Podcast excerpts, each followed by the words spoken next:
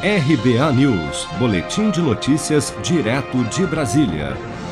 Em depoimento à CPI da Covid no Senado nesta terça-feira, a servidora do Ministério da Saúde, Regina Célia Silva Oliveira, que foi a fiscal de contratos responsável por autorizar a importação da vacina indiana Covaxin, negou a possibilidade de pagamento antecipado para a compra do imunizante, como denunciado pelo deputado federal Luiz Miranda à Comissão Parlamentar de Inquérito no final de junho.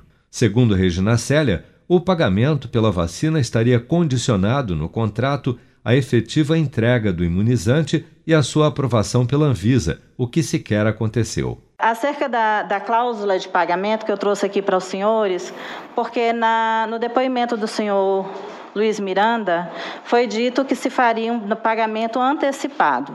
Eu quero deixar claro que a cláusula é muito expressa no que diz respeito à entrega do produto, onde o pagamento só seria feito após a entrega e após a aprovação integral pela Anvisa para uso emergencial e temporário e ou registro definitivo. Ou seja, esse, esse, esse, essa aprovação da Anvisa sequer aconteceu.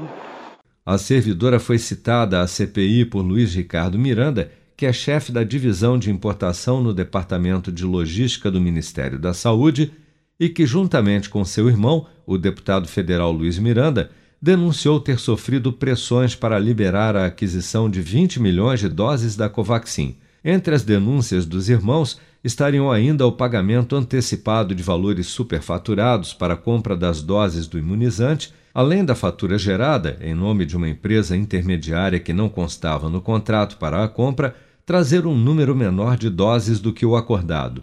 Neste ponto, Regina Célia também afirmou em seu depoimento à CPI que não aprovou o pagamento à empresa Madison, com sede em Singapura, emissora da fatura de importação da primeira remessa da vacina, que sequer chegou a ser entregue ao Ministério da Saúde.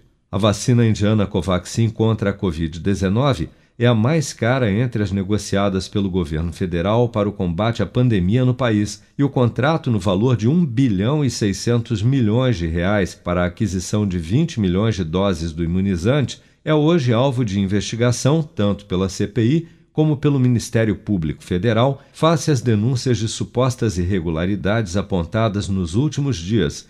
Em meio a todo esse imbróglio, o governo federal decidiu na semana passada suspender o contrato de compra da vacina para submetê-lo à análise pela Controladoria Geral da União.